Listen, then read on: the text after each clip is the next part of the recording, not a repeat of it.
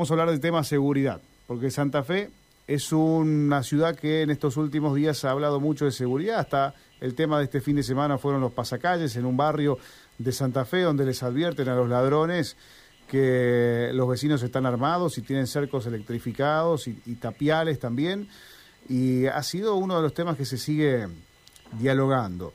Pero justamente en estos días se cumple un mes de aquel hecho donde un remisero, que a su vez es policía también, se defendió a los tiros de un ladrón y terminó por abatir al ladrón en esa circunstancia. En ese entonces, los remiseros de Santa Fe le exigieron varios puntos al Ministerio de Seguridad de la provincia, hubo algunas promesas y nosotros queremos saber si ha cambiado la situación. Le damos la bienvenida a Alejandro Aedo del Sindicato de Remises de Santa Fe. Alejandro Rubén lo saluda, ¿cómo le va? Bienvenido. ¿Cómo está? Buenas tardes, Rubén Gastón. ¿Cómo están ustedes? Bien, bien. Gracias por atendernos, Alejandro. Eh, ¿Hubo algún cambio desde lo que ocurrió hace un mes a esta parte? Mira, eh, los cambios, cuando uno habla de cambios en, una ciudad como Santa Fe, este, y en un corto plazo como el que estás este, diciendo vos, por ahí suelen eh, no percibirse, esa es la realidad. Si bien nosotros estamos viendo estoy chequeando los controles por ahí, eh, los controles se realizan no de la forma que, que planteamos o que nosotros requerimos o que habíamos consensuado con el Ministerio de Seguridad, pero también entendemos por experiencia de que eso lleva este un tiempo para que se aceite el mecanismo en la misma fuerza este, y hagan lo que tienen que hacer.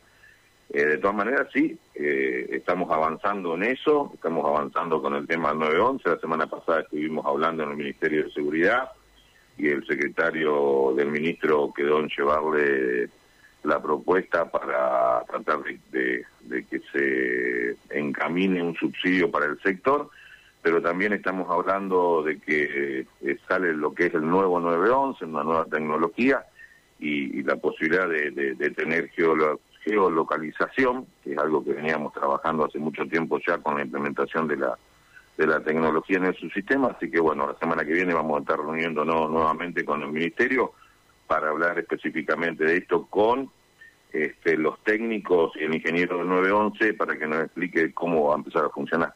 ¿El trabajo se desarrolla normalmente en el sector de la remisería hoy? Sí, sí, por ahora sí, por ahora sí.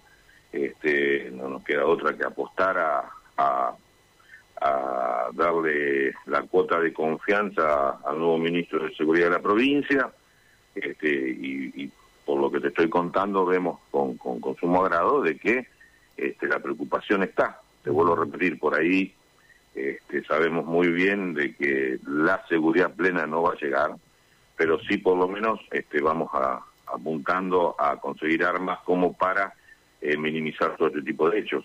Claro, sí. Eh, yo recuerdo que habíamos hablado en aquella oportunidad, eh, lo, había consultado Alejandro, porque también había quienes reflotaban algunas ideas de colocar mamparas, ese tipo de cosas, y usted me acuerdo que las había desestimado, ¿no? ¿Sigue con la misma idea? Mira, estuve hablando en esta semana que pasó con algunos muchachos de, de esos denominados autoconvocados. Este, sí, francamente... Eh, eh, tenemos un pensamiento, nosotros no nos oponemos, no nos oponemos, pero tampoco apoyamos la iniciativa por el hecho de que eh, las mamparas, en principio más allá del costo, más allá del costo que sin lugar a duda sea el que fuere, no, no, no condice con el costo de la vida, ¿no? Eh, nosotros entendemos y, y nos basamos pura y exclusivamente en quienes creemos y pensamos de que son los, especialistas en la seguridad, la policía, nosotros no lo somos. Este, nosotros desde el año 2017-2018 tenemos un informe firmado por el que fue en ese momento jefe de la policía, donde nos dio una serie de, argumentos y que en realidad nos hizo preocupar y dudar del uso de la mampara. Eh, mampara que no tiene, por lo menos desconozco si hoy tiene homologación por por el INTI o una norma ISO, eh, como para que las compañías de seguro la pudieran eh, reconocer. Y este, estamos teniendo y estamos viendo que en Rosario están siendo eh, sacadas por, por el municipio rosarino porque ha habido algunos inconvenientes que terminan perjudicando también al usuario por el uso de aire acondicionado, porque no se puede usar el, asiento delantero, este, porque el acrílico no es, si bien es antivandálico, no es antidisparo.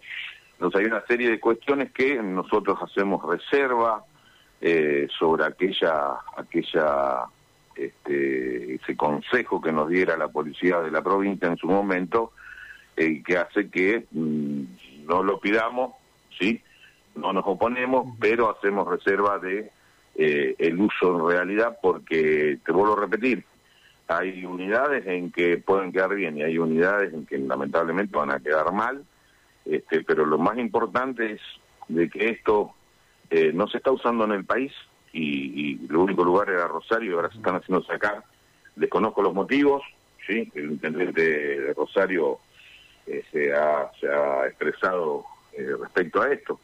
de todas maneras, te vuelvo a repetir, eh, creemos que toda medida que pueda llegar a contribuir para lo que es la seguridad de los trabajadores, bienvenido sea. Lo que no queremos es este, tener algo que aumente la violencia en, un hecho delictivo, porque la mampara lo que hace es quitarte dos posibilidades de las tres y te deja la, la más brava, que es el uso de arma de fuego. Entonces, nosotros en ese sentido no queremos tener responsabilidad alguna sobre esto, porque hace muchísimos años que venimos utilizando un criterio que es tratar de, de, salvaguardar bajo cualquier punto de vista la integridad física del trabajador y no, no queremos hacer algo que en realidad este, lo lleve al extremo, al peor extremo. Esa es la, esa es la realidad, ¿no? No existe una oposición caprichosa o política, no, no, no, para nada. Eh, simplemente te vuelvo a repetir, cuando se me brindó ese informe por escrito, eh, me convencí de que no, no era lo que correspondía y en ese momento, ya por el 2017, yo creo que con mucho criterio el intendente José Corral este, vetó esa ordenanza que había autorizado el uso. Pero te vuelvo a repetir, y para los compañeros que están trabajando, no nos oponemos, sí estamos convencidos de que no serviría y de que eh, nos llevaría a un punto extremo en el uso de la violencia. Esa es la realidad. Alejandro, sobre este lamentable protagonista que ha sido el, el chofer policía, ¿sigue trabajando en el sector todavía o no? Mira, nosotros hemos andado muy atareados con este tema eh, de la seguridad. No, no me consta que esté trabajando.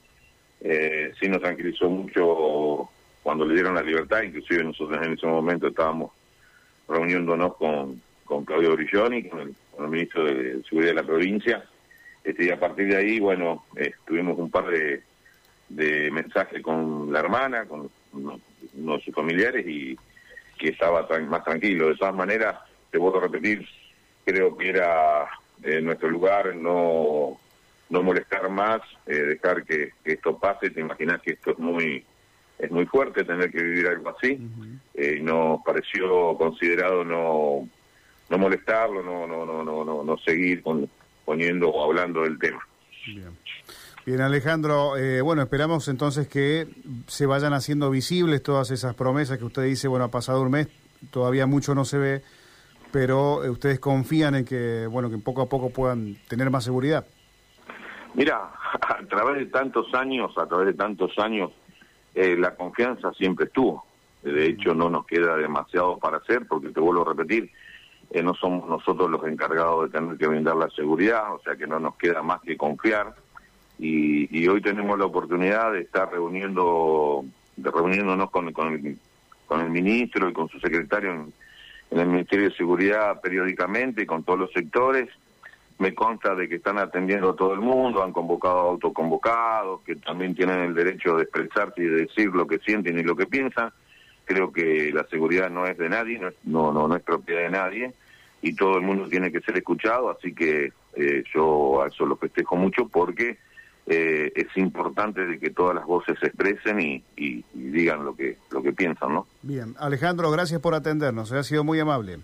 No, gracias a ustedes por, por estar preocupados por esto. Hasta luego, ¿eh? hasta luego. Así despedimos al señor Alejandro Aedo, titular del Sindicato de Remises de Santa Fe. Se cumple un mes del intento de asalto al remisero que a su vez es penitenciario y que terminó con el ladrón muerto a raíz de la defensa que hace este remisero con su arma reglamentaria.